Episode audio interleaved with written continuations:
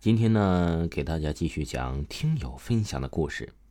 有个叫佛系文仔分享的故事，他说呀，他是一五年出生的，农历也是十五，所以他在二十岁后见过挺多灵异恐怖的东西。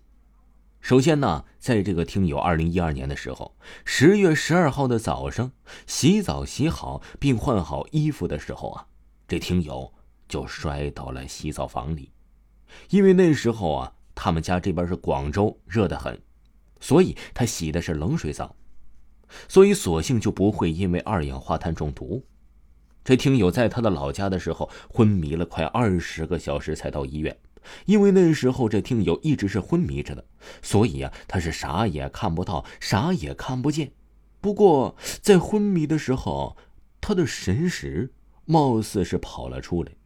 就在医院的病床上飘着，他记得见过谁看过他。还有啊，这听友在二零一三年的时候醒了过来，什么记忆、什么记性都没了，连说话都不会说。这听友只记得当年呢，他是回到家的。那时候，因为他老家是祠堂，就在墓碑的后来盖房子的时候被改成的民用住房，所以。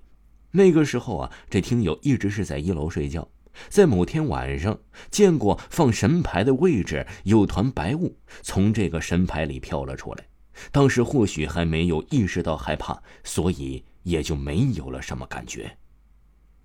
接着下一年，就二零一四年的时候啊，这听友就去了寺庙住了一段时间，那时候啊，这听友是跟他的妈妈一起去的。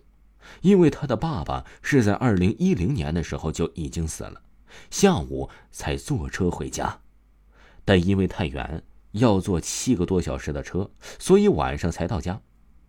在那天晚上，因为他妈妈只能自己一个人走，也走的比这个听友要快。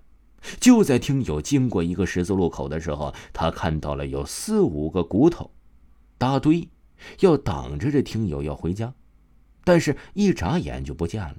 当时啊，这听友也没多想，回到家就跟他的妈妈说了，他妈妈竟然说：“你想多了。”然后下一年，就是二零一五年的时候，他跟他的妈妈也去了寺庙。不过呀，这坏事就出现了。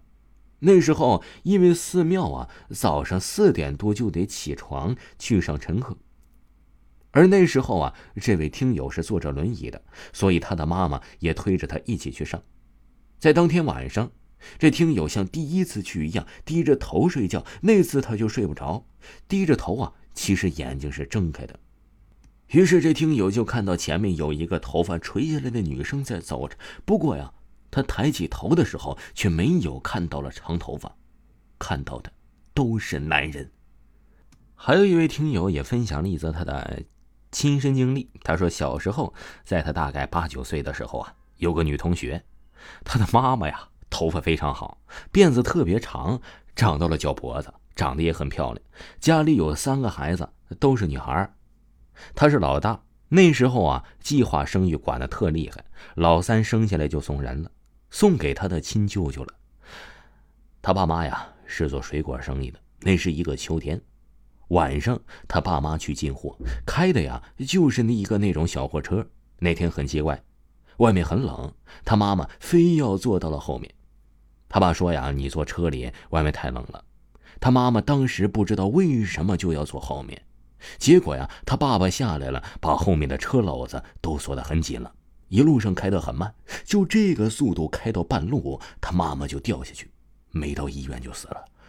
哎，那时候啊，就把尸体给运送到家里来了。远远的看了一眼，没什么印象了。印象最深的就是那一大片的长头发。后来家里人呢，把他埋在了镇政府后面的一块荒地上。又过了几天，送人的那个小女娃半夜突然哭个不停。那时候她也就两三岁的样子，坐起来就喊“妈妈，妈妈”，叫得很大声。他舅妈，也就是他现在的妈妈。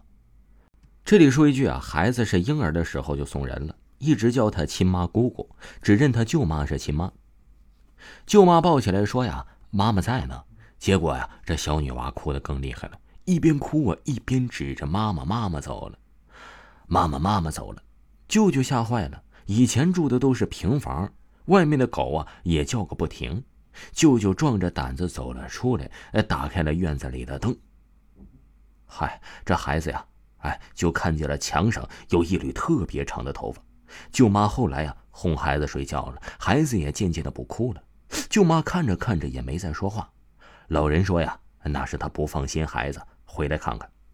还有一次，镇政府里有个看门的老大爷，在半夜的时候听到荒地上有人哭，就拿着手电筒去看，结果第二天就被发现倒在了埋在同学妈妈的坟地边了。回家就开始发高烧，好了以后就傻傻乎乎的、含糊不清的说着什么，谁也不知道到底发生了什么。